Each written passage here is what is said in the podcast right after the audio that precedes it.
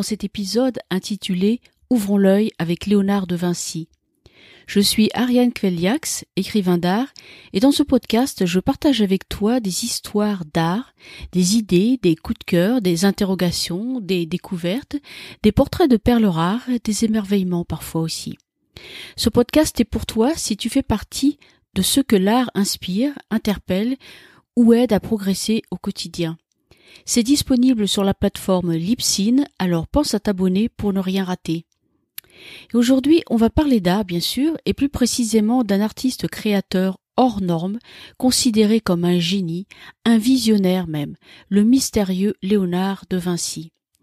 Léonard de Vinci, auquel le musée du Louvre rendra hommage à l'occasion des 500 ans de sa mort, avec une exposition exceptionnelle du 24 octobre au 24 février 2020, accès sur réservation uniquement. Et on commence par une question à toi, cher auditeur. Quel est le premier mot qui te vient à l'esprit quand tu penses à Léonard de Vinci? Eh bien, pour moi, c'est la curiosité. Mais c'est pas simple comme question. Mais pourquoi pas simple, au fait? À cause de son génie? À cause de tout ce qu'on sait à son sujet? Ou à cause de tout ce que l'on ignore à son sujet? On reviendra plus tard sur cette question. Mais avant ça, ouvrons l'œil avec Léonard de Vinci. Alors, petite anecdote, euh, quand le musée du Louvre a voulu annoncer euh, fin septembre la, nouvelle exposition euh, sur Léonard de Vinci, il l'a fait évidemment sur son site internet et ce qui s'est passé c'est que l'intérêt a été tellement puissant, tellement, euh, on pourrait dire, hors norme, à l'image du maître, que en quelques quelques heures, le serveur du musée du Louvre a littéralement euh, explosé. Et donc, le musée du Louvre a été obligé de de, d'inventer, de se réinventer au niveau de sa stratégie euh, de communication et de faire savoir qu'il il valait mieux ne pas réserver tout le monde en même temps. Et euh, le musée du Louvre a tout simplement mis en place un système avec euh, réservation obligatoire à l'avance et avec créneau horaire. C'est-à-dire qu'en fait, si vous êtes intéressé par cette expo, eh bien non seulement il va vous falloir réserver à l'avance sur le site internet du musée du Louvre, mais vous devrez aussi préciser le jour et le créneau horaire dans lequel vous comptez visiter cette expo. Parce que évidemment il y aura énormément de monde et pour des raisons à la fois de sécurité et de bien-être euh, d'accessibilité aux œuvres d'art et de bien-être des visiteurs tout le monde ne peut pas arriver en même temps sinon ce serait absolument impossible. Donc voilà avant même que là c'était fin septembre début octobre avant même que l'exposition ne commence il y avait déjà un phénomène de comment on pourrait dire de de démesure euh, de démesure mais dans le euh, j'ai presque envie de dire de démesure dans l'amour, c'est-à-dire que euh, un artiste euh, comme Léonard de Vinci, il déchaîne des passions, mais des passions qui ne sont pas des passions, des passions, excusez-moi, euh, controversielles, des, des, passions euh, qui seraient antagonistes par rapport à tel ou tel aspect de sa personnalité ou de sa création, mais des passions tout court, c'est-à-dire que l'homme passionne, l'homme intrigue, l'homme bouleverse, l'homme l'homme est sujet à, à de multiples énigmes, interrogations, etc. Et donc l'annonce de cette exposition qui a euh, qui a qui aboutit à, après euh, dix années de travail, en réalité 20 années de travail puisque euh, il, y a eu l'exposition est curatée par deux commissaires d'exposition différents et chacun a travaillé dix ans. Donc cette exposition, en fait, est l'aboutissement du travail de, de deux commissaires d'exposition sur 20 ans plus évidemment le travail d'équipe, puisque une exposition c'est toujours un travail d'équipe, ça il faut le souligner. Mais c'est déjà c'est déjà intéressant parce que dès le départ, euh, moi l'expression, enfin pas l'expression, mais la le l'image, on va dire, euh, qui, me vient à l'esprit quand je pense à tout ça, et on va voir ça dans, dans le détail dans quelques instants, c'est un peu euh, l'expression qu'une historienne de l'art euh, qui, qui, qui s'intéressait à la peinture hollandaise du XVIIe siècle avait qualifié cette peinture de l'embarras des richesses. Et, et en fait, c'est un petit peu ça, mais dans un sens très positif et non pas dans un sens négatif. Euh, L'embarras des richesses, c'est-à-dire que en fait, Léonard de Vinci est une figure tellement riche. Il a fait tellement de choses. Euh, il a euh, suscité tellement de rêves, tellement de possibles dans l'esprit humain à la fois euh, en son temps, au moment de la Renaissance à Florence, mais aussi à travers le temps jusqu'à nous aujourd'hui, euh, que en fait cet embarras des richesses, il correspondrait à, à, la personne même de, de, de, Vinci qui était tellement euh, doué pour toutes sortes de choses, tellement intelligent, tellement protéiforme, tellement solaire, hein, je crois que c'est le terme qui convient pour parler de Vinci, qu'il y a cet embarras des richesses, c'est-à-dire qu'en fait, on, ne sait plus euh, que choisir. On ne sait plus euh, ce, sur quoi il, il vaudrait mieux euh, s'attarder, euh, si tant est qu'on puisse dire une telle chose à, son sujet, au sujet de Vinci. Mais voilà, il est à la fois l'inventeur de génie, l'ingénieur, le balisticien, le, le, le nécromancien, en quelque sorte. Il est, il est celui qui, qui dessine, il est celui qui peint, il est celui qui, qui écrit, il est celui qui va organiser des fêtes, il est celui qui va créer des armes pour les princes qu'il va servir euh, au fur et à mesure de sa carrière.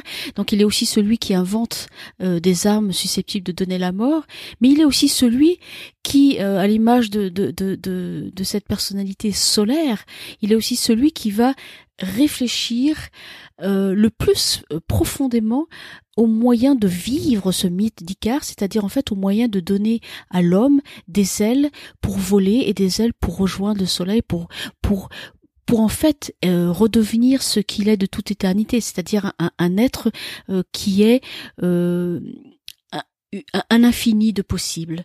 Et, et, cet infini de possibles, c'est c'est vraiment Vinci. Alors, on va revenir évidemment dans le détail euh, de tout ça. Alors, je j'ai commencé donc par vous dire que, eh bien, il y a cet embarras des richesses. Oui, c'est évident, mais euh, il, faut voir ça un tout petit peu plus dans le détail, sinon on comprendrait pas très bien de, de quoi de quoi il est question. Alors, en fait, qu'est-ce qui se passe? Vinci, donc né à la fin du, du 15 siècle, il naît donc à, Vinci dans un petit village euh, en, pas loin de, Florence. Et il est euh, il est le fils adultérin d'un notaire. Et, et cette, cette naissance un petit, qui n'a rien en soi de, de, très original parce que des, des hommes qui avaient des enfants euh, hors des liens du mariage c'était très très très courant à l'époque. Mais ce qui se passe pour Vinci c'est que en fait lui il ne va bien qu'il va euh, recevoir de l'amour, il ne va jamais recevoir l'éducation formelle que l'on donnait à des, à des, des jeunes hommes de, sa, de, de, la condition de son père ou de la condition au-dessus, c'est-à-dire de, de, la noblesse. Donc en fait, Vinci, c'est un autodidacte. Et ça, c'est quelque chose qu'on dit pas assez. C'est-à-dire que, évidemment, il y a des grands génies dans l'histoire de l'humanité, il y a des figures euh, de, de, créateurs remarquables, euh, mais on a toujours tendance un petit peu à penser que ce sont des gens qui sont ultra savants, lettrés, qui ont passé des, années et des années à, à, étudier dans des prestigieuses institutions, etc., etc. C'est pas le cas pour Vinci. En fait, Vinci, son père ne se préoccupe pas trop trop de son éducation, en tout cas pas de son éducation formelle. Vinci pousse, euh, peut-être pas tout à fait comme une herbe folle, mais disons que il est assez libre et euh, son père euh, ne lui apprend pas le latin, ne lui apprend pas ce qu'on appelait autrefois les humanités, les civilisations grecques et latines. Et donc Vinci, ce qu'il fait de ses journées, eh bien c'est qu'il va dans la nature.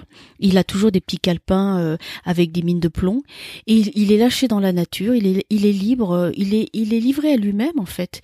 Et cette incroyable liberté va être la source première de son génie. Pourquoi? Parce qu'en fait, Vinci, ce qui va se passer, c'est que faut imaginer un enfant euh, qui euh, qui est seul et qui n'a pas vraiment d'occasion de former son esprit. Et il a bien conscience de ces lacunes, non pas tant des, lacunes intellectuelles, mais des lacunes de simplement de connaissances en général. Donc il va dans la nature, il regarde, il observe, il dessine, et il fait des petits, des petits croquis, il dessine l'eau, il dessine les arbres, il dessine les rochers, il dessine des phénomènes euh, qu'on pourrait qualifier aujourd'hui d'énergétiques, c'est-à-dire en fait il, il s'intéresse par exemple aux chutes d'eau. Il veut comprendre comment l'eau, euh, d'un point de vue euh, physique, euh, se meut. Euh, qu'est-ce que c'est qu'une cascade? Pourquoi il y a des, des cercles concentriques dans l'eau quand on jette un caillou? Qu'est-ce qu'il advient de cette eau une fois que euh, le, les ricochets euh, se sont perpétrés, perpétrés pardon, à la surface de l'eau? Et en fait, Vinci, puisqu'il n'a pas l'éducation humaniste de l'époque, eh bien, il va, il va créer de toutes pièces au départ sans vraiment en être conscient évidemment puisque à l'époque c'est un enfant mais il va créer de, toutes pièces jusqu'au moment où il va entrer en fait euh, dans l'atelier de, de, de Verrocchio. Euh, il va créer de toutes pièces un système de pensée totalement inédit pour son époque qui est un système de pensée en relation avec la nature et un système qui est en fait une approche sensorielle du monde. Et ça mes amis ça c'est vraiment euh, outre son génie qui va se développer par la suite, c'est tout à fait inédit pour, pour l'époque humaniste. Alors, pour la Renaissance. Alors, qu'est-ce que qu'on peut dire maintenant dans le détail de, de, la méthode de Léonard de Vinci? J'ai euh, j'ai intitulé cet épisode Ouvrons l'œil avec Léonard de Vinci. Et pourtant, je viens d'assister à l'instant sur son système de pensée inédit qui met en relation euh, la nature, l'observation, euh, la reproduction de ce que l'on voit par le dessin, etc., etc. J'ai parlé d'un système, d'une approche très sensorielle. Et là, maintenant, je reviens en arrière, et je vous dis oui, mais euh, cet épisode s'intitule Ouvrons l'œil avec Léonard de Vinci. Eh bien, il n'y a absolument pas contradiction parce que en fait, cet ouvrons l'œil, eh bien, c'était la devise, le motto, la règle, si on peut appeler ça une règle, d'après laquelle euh, Léonard euh, a créé. Euh, Qu'est-ce que ça veut dire? Léonard, euh, je vous ai dit qu'il passait son temps avec ses petits carnets et puis il écrivait, il dessinait, etc. Ses réflexions, euh, voilà, il regardait, euh, regardait la pierre, il essayait de comprendre de, quoi était fait le, la roche, d'où venait la roche, etc., etc. Donc, à un moment donné dans, dans, dans sa vie, Léonard a commencé à, bon, il a commencé à noter d'une manière plus plus systématique, on va dire peut-être plus intellectuelle ses pensées par rapport à ses observations de tous les jours. Et ces pensées, elles ont atterri dans des carnets de notes euh, qui représentent euh, un volume de feuillets euh, extraordinaire. Je crois que si je ne fais pas erreur, il y a plus de 6000 feuillets dans ces dans ces fameux ce qu'on appelait des codex, ces, ces espèces de, de, carnets qui n'étaient pas qui n'étaient pas vraiment des livres à proprement parler, mais des carnets de des des, des compendiums de, de, de, feuilles sur lesquelles Vinci dessinait ou écrivait. Et donc euh, Vinci observe et euh, il commence à théoriser un peu ce qu'il fait. Et ce, cette théorisation de, cette approche en fait de, de l'observation, il a appelé ça en italien donc sapere verdere. Ça veut dire savoir voir. C'est tout simple et à la fois c'est c'est déconcertant de simplicité et c'est à la fois très complexe et c'est tout à fait à l'image de Vinci parce que Vinci, je vous apprends rien, chers auditeurs, mais Vinci c'est c'est un paradoxe sur. C'est un homme qui est à la fois solaire, ultra savant, mais autodidacte dans, dans ce dans ce savoir qu'il a acquis. C'est c'est un un homme qui a besoin de réfléchir, qui a besoin de conceptualiser et qui en même temps est un homme qui est très charnel, très sensoriel, c'est un homme qui aime, c'est un homme qui est aimé, c'est un homme qui euh, qui a énormément de succès euh, avec les femmes euh, comme avec les hommes. c'est un être qui qui aimante, c'est c'est c'est quelqu'un qui qui à la fois veut comprendre en observant, en regardant, Hein, c'est donc c'est l'œil, c'est aussi le, sensoriel, c'est l'essence, et c'est en même temps quelqu'un qui euh, a, a, tout à fait conscience, et là encore c'est novateur pour l'époque, en tout cas dans les proportions que ça a pris chez Léonard, qui qui comprend que il n'y a pas de véritable savoir sans l'expérience. Pour lui, euh, tout, part de l'expérience. Tout part en fait de, de l'amour, euh, de l'amour que l'on porte euh, au monde, que l'on porte à, à, la création. Il n'y a pas de, pas, il y a rien dans, dans l'univers qui ne puisse être expérimenté de l'intérieur sans qu'il y ait cette démarche, cette démarche de la euh, de la de l'expérience, le vécu quoi. C'est pas c'est pas de la théorie, c'est c'est pas des bouquins, c'est du vécu. Et en même temps le en même temps le le l'amour l'élan la, la, l'exploration de l'énergie, puisque l'amour c'est une énergie aussi. Donc il y a il y a constamment chez chez Vinci ce, ce grand euh, euh, ce grand écart presque entre le la théorie de la chose et la pratique de la chose, entre le savoir et la et, la l'expérience, entre euh, entre le vécu de l'intérieur et, la théorisation.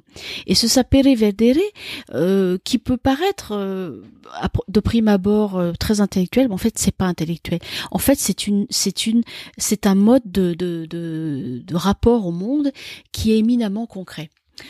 Alors, dans cette exposition du Louvre, euh, évidemment, il y a euh, bon, c'est 20, 20, ans de travail, j'ai déjà dit, c'est euh, beaucoup, beaucoup de, je crois que c'est quelque chose comme 70 œuvres qui vont être toujours confondues, qui vont être montrées, provenant de musées du monde entier, etc. il y a évidemment un, une volonté de, de, de, de de faire un petit peu le tour de, de, de, ce génie, de comprendre euh, qui était Léonard et pourquoi est-ce qu'on le considère encore aujourd'hui euh, comme un génie. Euh, mais c'est, j'ai presque envie de dire, c'est pas l'essentiel, parce que quand on a lâché le mot génie, ce qui se passe, c'est qu'après on, on, on ouvre la bouche et on dit ah et on n'ose plus parler. Et c'est et c'est certainement pas ça qu'il faut faire. Euh, pour moi, euh, le l'apport principal de, de Vinci, euh, c'est un apport qui est euh, qui est de l'ordre de, euh, de de la de l'encouragement de de comment on pourrait dire ça euh, de je crois qu'en fait le mot que je cherchais depuis tout à l'heure c'est sympathie au sens premier du terme c'est-à-dire être en sympathie avec son prochain et avoir envie avoir le désir de donner envie à son prochain de s'approprier le savoir de s'approprier la jubilation qui va avec le savoir de s'approprier l'espèce de clé qui ouvre le monde. Et ça, pour moi, c'est Vinci. J'ai pas envie de m'attarder sur son génie. Euh, c'est un fait, c'est un génie. On l'a dit, c'est bon, euh, voilà, à faire classer.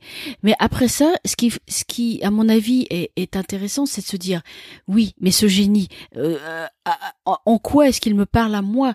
Qu'est-ce qu'il euh, qu'est-ce qu'il peut m'apporter? Qu'est-ce qu'il va euh, m'encourager à, à, faire? Euh, Qu'est-ce qu'il en quoi est-ce qu'il va faire bouger les lignes dans ma vie, etc., etc. Donc en fait voilà, c'est ça. C'est un être.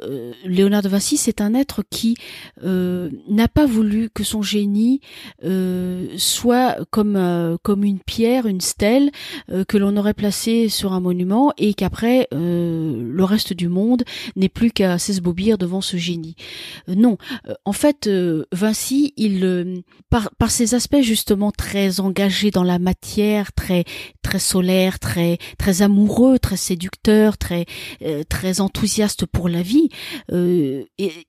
c'est un partageux, mais mais mais sans même s'en rendre compte, parce que je ne crois pas du tout que Vinci s'est dit euh, chaque matin en se réveillant ah il faut absolument que je fasse progresser l'humanité par mon savoir. Non, ça je, je ne crois pas, je, je, ne prétends pas ça. En revanche, ce que je je pense et j'en suis même convaincu, c'est que il avait tellement de dispositions, ce fameux embarras des richesses dont j'ai parlé tout à l'heure, il avait tellement de dons, tellement d'appétit pour la vie, tellement d'appétence, tellement de dons pour le vivant que euh, finalement ça ne pouvait pas ne pas faire ricochet. Et ces ricochets, eh bien, Vinci, il a d'une manière, d'une manière euh, peut-être pas consciente, mais en tout cas consentante, il a cherché à aller à les faire se répandre. Euh, j'ai devant moi, tandis que je vous parle, euh, cher auditeur, j'ai devant moi un, un, petit dessin que j'ai trouvé sur internet que, que que je te décris en quelques quelques mots. On voit une fenêtre. Alors c'est une pièce dans les tons euh, dans les tons verts, un peu couleur des algues, et on voit un petit dessin. C'est Vinci qui est à sa fenêtre en train de, de gribouiller sur des, des pages. La, la, miniature est trop petite pour que je puisse voir de quoi il s'agit, mais on voit bien c'est le c'est la figure du créateur qui crée euh, devant sa fenêtre et il est entouré de, petites euh, de petites taches qui ont qui font qui forment comme un, lot autour de lui et euh, ça fait tout à fait penser en fait à la fois aux, nébuleuses et aussi comme vous savez quand, quand vous quand vous quand vous regardez les étoiles à, tous ces tous ces petits ces scintillements de partout il y a il y a un effet il y a un effet à la fois nas dans le sens où il va chercher la connaissance et la ramène dans ses filets, mais il y a aussi un effet pollinisation du monde, euh, butineur, c'est butineur, c'est le c'est Vinci naturellement, et pollinisation, c'est-à-dire qu'avec sa connaissance, ses questions, ses réflexions, son génie, etc.,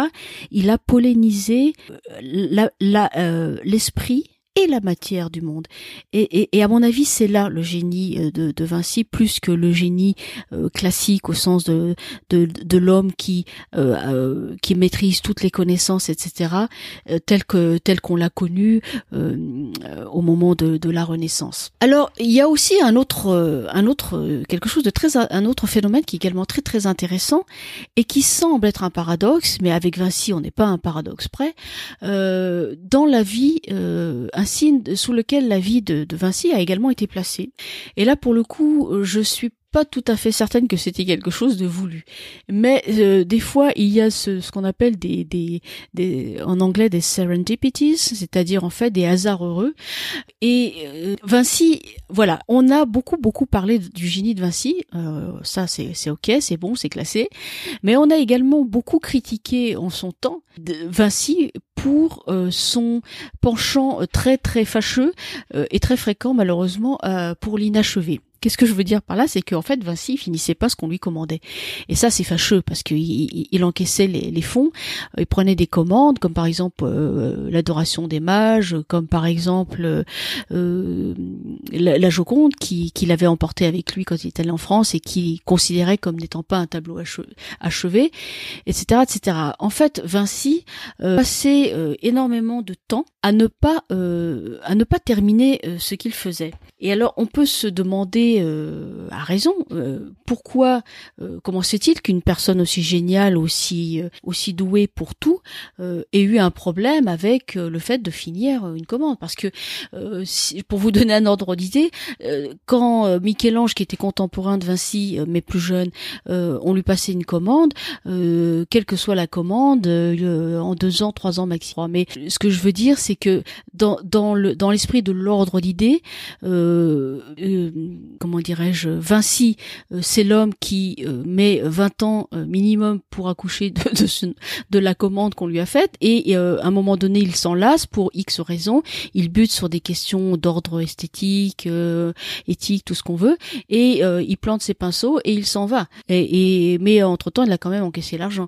Et sauf pour l'adoration des mages où il a, il a proposé Mais bon, c'est une autre histoire. Alors pourquoi ce goût de l'inachevé?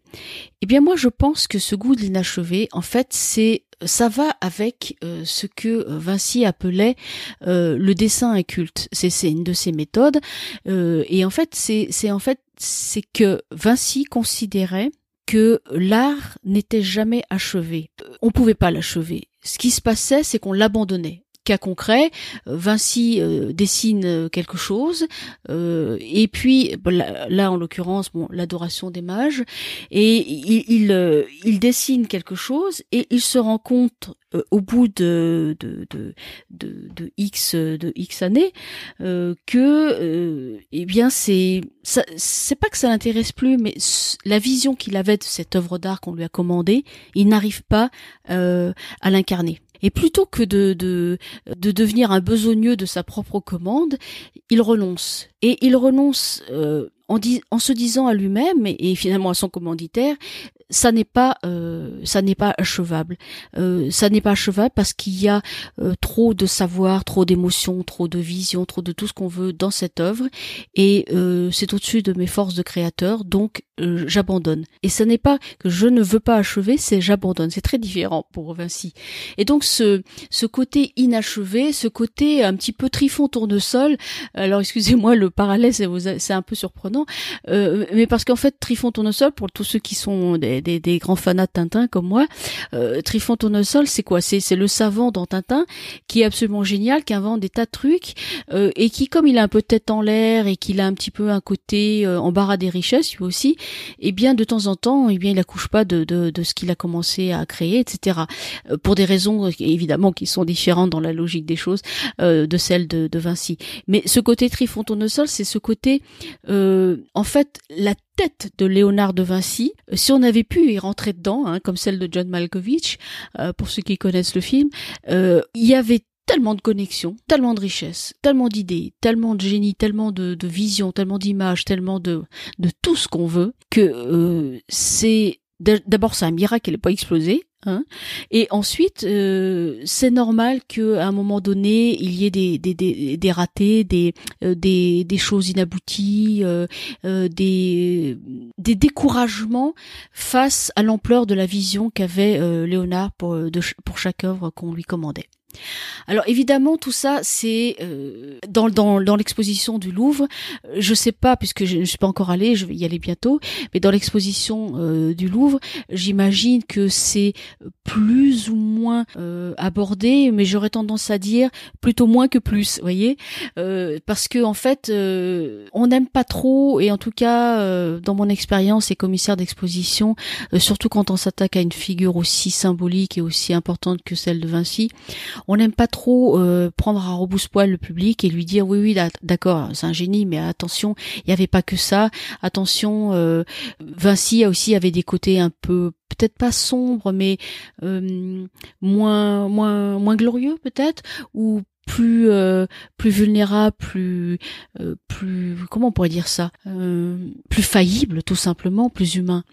Et, finalement, je je je, je suppose et, ça n'est pas un jugement de valeur, c'est simplement une supposition de ma part. Je suppose en fait que le Louvre ne s'attarde pas trop sur ce sur, ce genre de d'aspects, sur ces aspects-là de, de la vie de Vinci.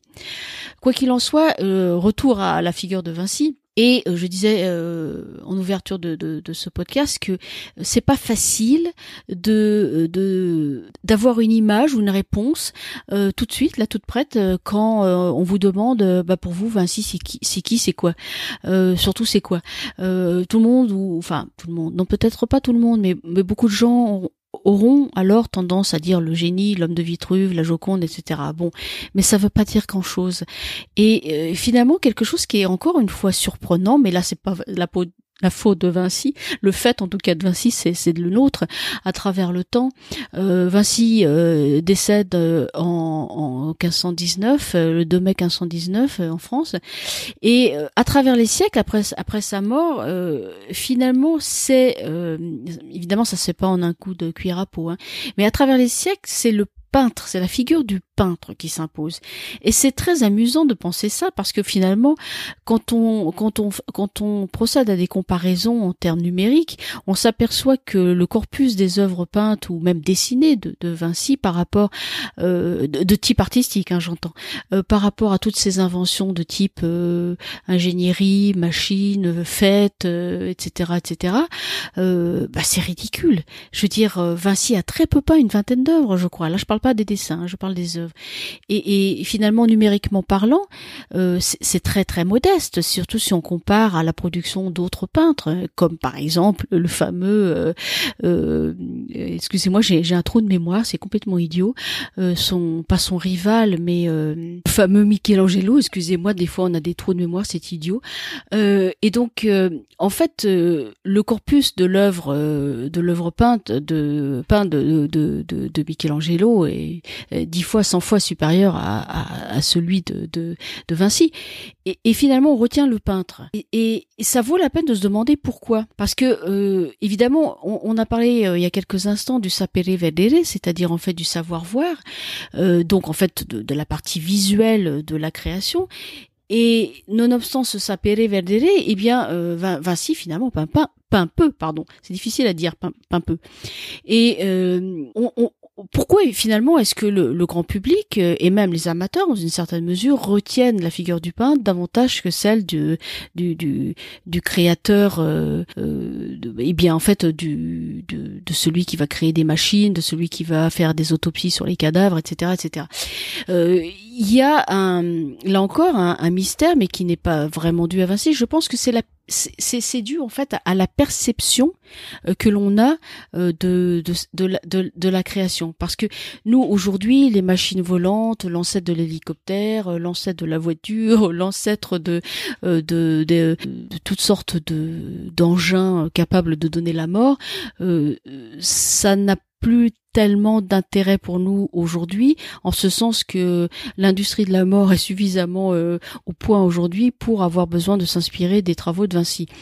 Euh, euh je ferme cette parenthèse un peu un peu sinistre, euh, mais en fait c'est on retient, on je crois que l'on retient la figure du peintre en grande partie à cause en fait que voilà c'est c'est s'il y a bien un tableau plus mal compris au monde c'est bien celui de, de Vinci la Joconde pourquoi? Euh, on a l'impression que puisque cette icône de la Joconde est absolument partout euh, euh, dans notre vie, déclinée sur toutes ses formes, à toutes les sauces, et on a l'impression qu'on la connaît. Eh bien non, on la connaît pas. La satiété n'a jamais été un, synonyme de connaissance. en fait, la Joconde, c'est, elle importait tellement à Léonard que quand il a quitté l'Italie pour aller rejoindre euh, la cour de François Ier, il l'a embarqué avec elle. Il l'a embarqué non pas parce qu'il se disait euh, c'est c'est mon plus beau tableau abouti et je l'emmène avec moi naturellement, mais parce qu'en fait, évidemment, il avait un rapport très presque amoureux peut-être euh, à cette peinture, mais aussi en partie parce qu'il considérait qu'il y aurait peut-être matière à continuer cette œuvre plus tard. Donc en fait, ce sapere verdere, ce savoir voir, euh, Vinci se l'appliquait à lui-même. Il se disait certainement je n'ai pas fini. Il y a certainement quelque chose que je n'ai pas encore éprouvé, compris, et qui pourrait, qui serait susceptible en fait d'améliorer cette fameuse Joconde. Alors je reviens à la Joconde euh, brièvement parce que c'est quand même pas l'objet de ce podcast. L'objet de ce podcast c'est comment Vinci voyait et de quelle manière euh, ça peut nous aider nous pour voir. Et euh, pourquoi je parlais de la Joconde? Parce que dans, dans, dans, la Joconde, outre le portrait de cette femme qu'on a dit mystérieuse, énigmatique, avec un sourire qui en dit beaucoup tout en en disant pas assez, était-ce un homme, était-ce une femme Était-ce euh, était-ce une femme riche Était-ce une, prostituée Était-ce ceci Était-ce cela? Il y a tellement eu d'hypothèses, mais euh, ça n'est ça c'est de l'ordre de l'anecdotique. En revanche, ce qui n'est pas de l'ordre de l'anecdotique, c'est ce fameux sfumato, c'est-à-dire en fait l'enfumage. Euh, l'enfumage, mais pas au sens d'aujourd'hui euh, où on enfume l'esprit de quelqu'un, où on lui ment, etc. Enfumage au sens euh, au sens artistique du terme, estompage, enfumage, c'est-à-dire en fait le grand apport de la peinture de Léonard et, c'est particulièrement à l'œuvre dans la Joconde, c'est le, le sfumato, c'est-à-dire si on regarde la Joconde de près, eh bien qu'est-ce qu'on voit? On voit un paysage à l'arrière-plan et dans ce paysage, qu'est-ce qu'on voit? Eh bien on voit le, toute la théorie euh, du sfumato appliquée dans cette œuvre, puisqu'en fait ce paysage, cet estompage, c'est euh, du, paysage, c'est le rendu atmosphérique, c'est l'observation sans relâche euh, qu'a consacré Vinci au phénomène de l'évaporation, au phénomène de, de l'irisation, au phénomène des vents, au phénomène de la lumière. C'est en fait un condensé du sapere vedere, c'est-à-dire regarder le monde naturel vivre et le, le retranscrire dans euh, dans une œuvre peinte.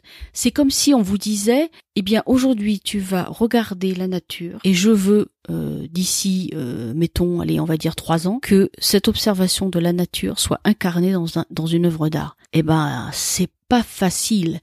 Alors on a parlé au sujet du sfumato, au sujet de cette fameuse Joconde, en ce qui concerne la partie du paysage, on, a parlé de poétique des lointains. Je trouve cette expression particulièrement adaptée, parce qu'il y a à la fois le, sentiment, dans euh, ce qui concerne la poétique, de quelque chose d'un petit peu insaisissable, d'évanescent, de, de, de, de qui, qui ensorcelle, qui, qui est un peu magique, qui est mystérieux en tout cas, et dans ces lointains quelque chose qui euh, qui ne pourra jamais tout à fait nous appartenir, si tant est que ça puisse jamais nous appartenir, mais quelque chose qui qui ressort du domaine de à la fois euh, de du désirable et de de l'insatiable, de l'inatteignable.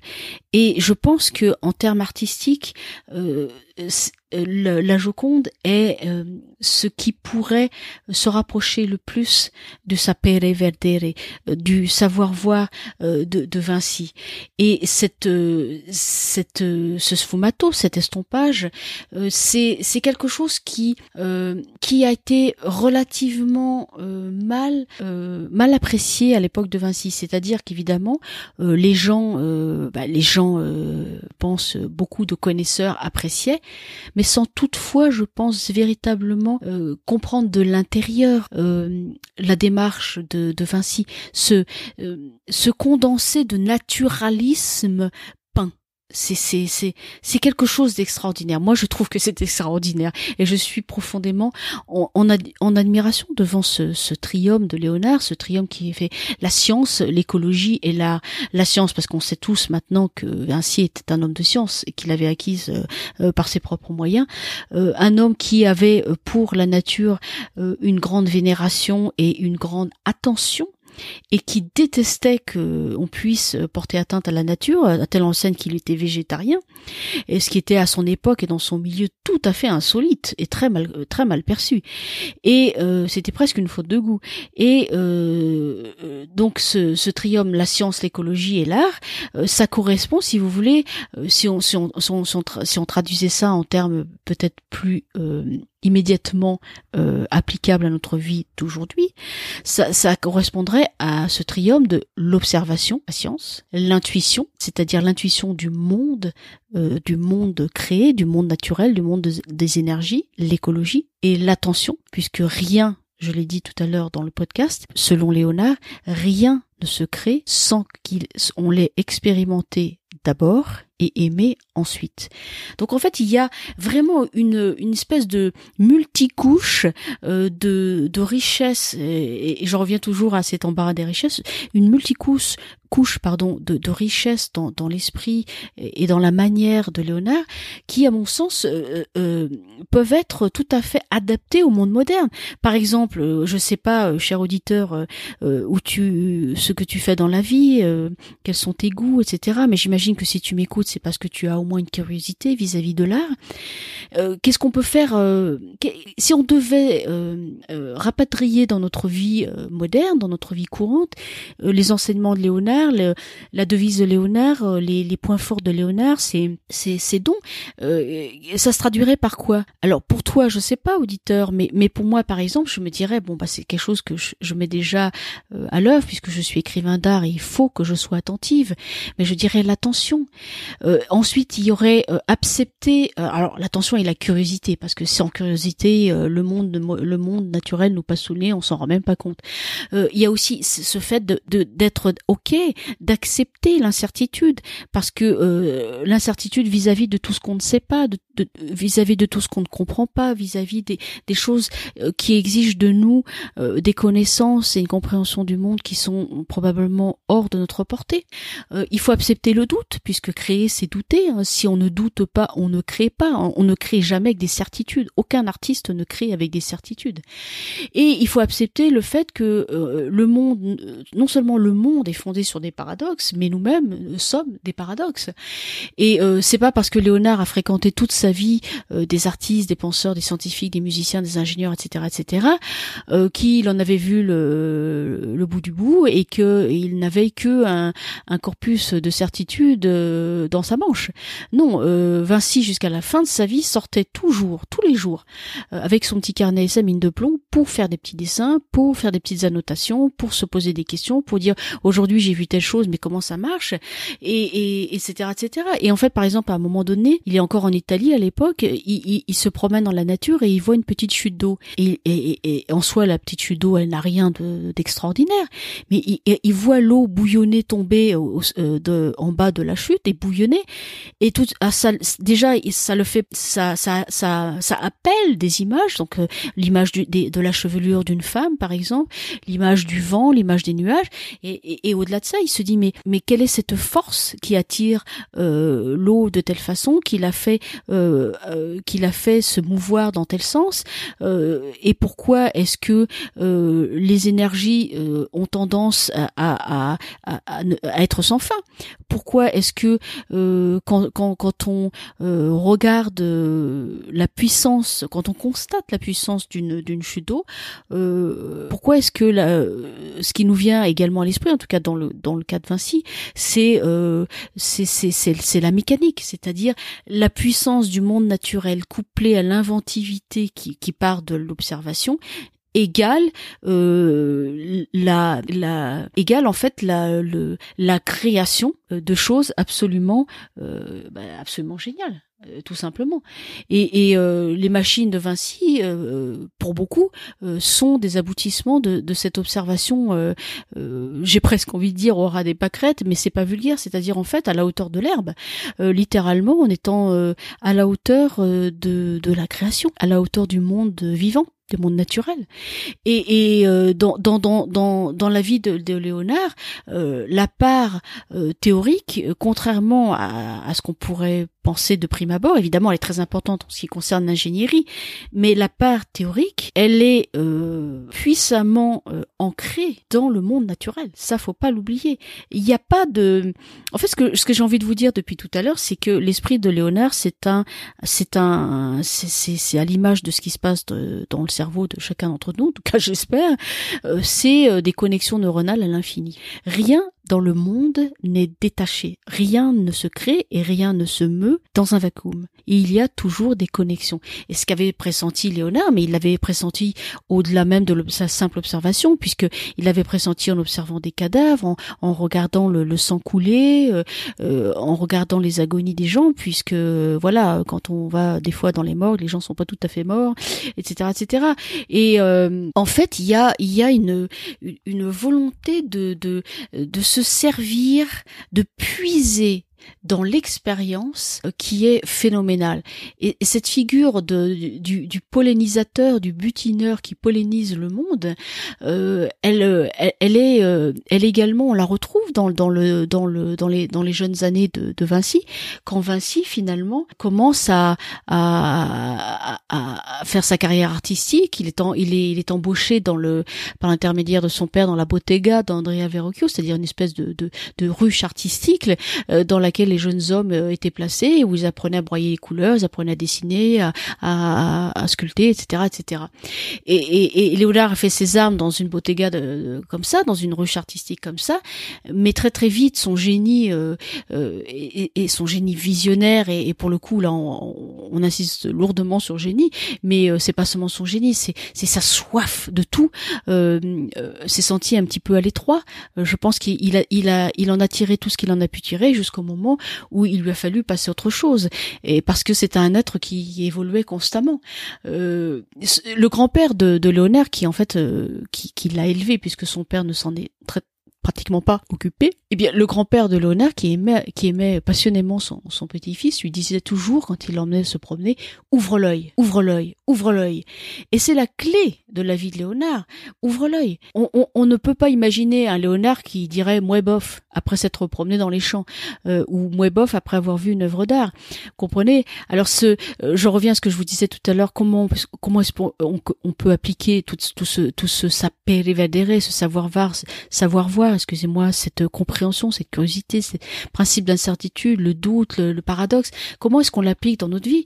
Eh bien, on l'applique en, en, étant plus fort que ça, c'est-à-dire en se disant, ok, euh, ok, le savoir voir, ok, la curiosité, ok, accepter l'incertitude, le doute, etc. Mais je je veux pas être victime, je veux pas être empêché de mener ma vie par tout ça. Alors qu'est-ce que je fais? Eh bien, qu'est-ce que je fais? Je mets chacune de mes compétences, chacune de mes aptitudes, chacun des moments où je suis le créateur au service de ma création, que ce soit une création professionnelle euh, classique, c'est un employé dans, dans, une, dans, un, dans un emploi quelconque, mais aussi euh, dans ses hobbies, dans sa vie privée, euh, on, on, on choisit d'embrasser, d'embrasser pardon, non pas le perfectionniste parce que euh, la perfection n'est pas de ce monde, mais on choisit d'ouvrir l'œil, on choisit d'être curieux, on choisit d'accepter parfois que les choses soient euh, inachevées. Euh, parce que euh, abandonnés pardon parce que euh, parce qu'on peut pas les achever pour pour X raisons. On choisit euh, de d'être d'avoir toujours comment dirais-je un comme un comme un, fil conducteur dans sa vie. Alors ça peut être par exemple la curiosité, ça peut être le besoin d'aventure, ça peut ça peut être la soif d'apprendre, ça peut être ça peut être plein de choses. Mais il faut il faut pas baisser les bras, il faut pas refuser de voir, il faut pas se cantonner à ce que l'on a vu. Et à, telle enseigne, c'est que quand, euh, quand, quand Vinci meurt en, le 2 mai 1519 à Amboise, il meurt donc dans la résidence, euh, dans sa résidence, celle que lui avait offerte euh, François Ier. Et les derniers mots que, il est dit que les derniers mots que Vinci a prononcés sur son lit de mort, c'est je continuerait. Alors faut s'imaginer que cet homme-là est, vieux, il sait qu'il va mourir, il est en train de mourir et, et au moment de lâcher son dernier souffle, il dit je continuerai. C'est pas beau ça les amis? Eh bien moi c'est ce que je euh, j'ai envie de, de, de j'ai envie de m'approprier ça. Je, je continuerai, ça je continuerai à voir jusqu'au bout. Et c'est et je te le souhaite aussi à toi cher auditeur et je suis persuadée que puisque tu euh, que tu tu m'écoutes, c'est que quelque part euh, mes mots font sens pour toi il résonne dans ton esprit et dans ton cœur. Et on n'a pas besoin du tout, du tout, du tout d'être un génie pour ça. Tout, tout savoir commence par l'expérience et par l'amour. C'est ce que disait Vinci, c'est ce qu'il a répété à l'envie toute sa vie. Alors, Évidemment, on pourrait discourir euh, jusqu'à plus soif de la, la richesse euh, de, de, de, Léonard, de tout ce qu'il a pu nous apporter, de tout ce qu'il nous apporte, de tout ce que moi il m'apporte, puisque c'est c'est pas c'est pas à dire que j'y pense chaque jour, mais j'y pense souvent. Et euh, il m'importe que Vinci ait existé parce qu'il a enrichi ma vie, parce qu'il m'a il m'a il m'a donné envie de de plus, il m'a donné envie de de d'expérimenter la matière du monde par le regard, euh, par par et par le cœur. Et ça, c'est quelque chose qui est, euh, bah, c'est la marque de tout grand artiste, c'est d'impacter les gens. Hein Alors, euh, on va on va s'acheminer bah, tout doucement vers vers la fin de, de ce podcast. avant avant ça, j'aimerais j'aimerais te dire, cher auditeur, puisque peut-être tu, tu es tout nouveau dans, dans ce podcast, que tu peux me tu peux me retrouver sur la plateforme de podcast qui s'appelle Lipsyn, L-I-B-S-Y-N et que sur cette plateforme, c'est là que tu retrouveras le podcast qui s'appelle Art Stories. Alors, en conclusion de ce podcast, euh, eh bien, comment on pourrait résumer tout ce qu'on a dit? Comment est-ce qu'on pourrait résumer l'impact qu'a eu Vinci dans nos vies? Est-ce que ce serait par exemple à cause de sa synthèse réussie? Quelle est réussie cette synthèse? De sa fusion émotionnelle et opérationnelle de la connaissance et de l'intuition? Est-ce que c'est à cause de ça? Je sais pas. J'aurais tendance à dire que oui, mais je suis, euh, euh, je ne veux pas répondre parce qu'une réponse quelque part ça ferme le banc et je déteste ça. Je pense qu'il faut laisser toujours, toujours la fenêtre ouverte. Alors je conclus cet épisode euh, avec une petite citation de Léonard parce que je pense qu'elle est tout à fait d'à propos et elle dit ceci Regarde la lumière et admire sa beauté. Ferme l'œil et observe. Ce que tu as vu n'est plus et ce que tu verras n'est pas encore. Voilà. Si cet épisode t'a plu, cher auditeur, eh bien n'hésite pas à le commenter dans les show notes. N'hésite pas à le partager et si ce n'est pas encore fait, eh bien songe à t'abonner. Et nous, on se retrouve euh, dans le prochain épisode d'Art Story, le podcast qui met euh, le storytelling artistique à portée de tes oreilles pour de nouvelles aventures d'art et d'écriture. À très bientôt!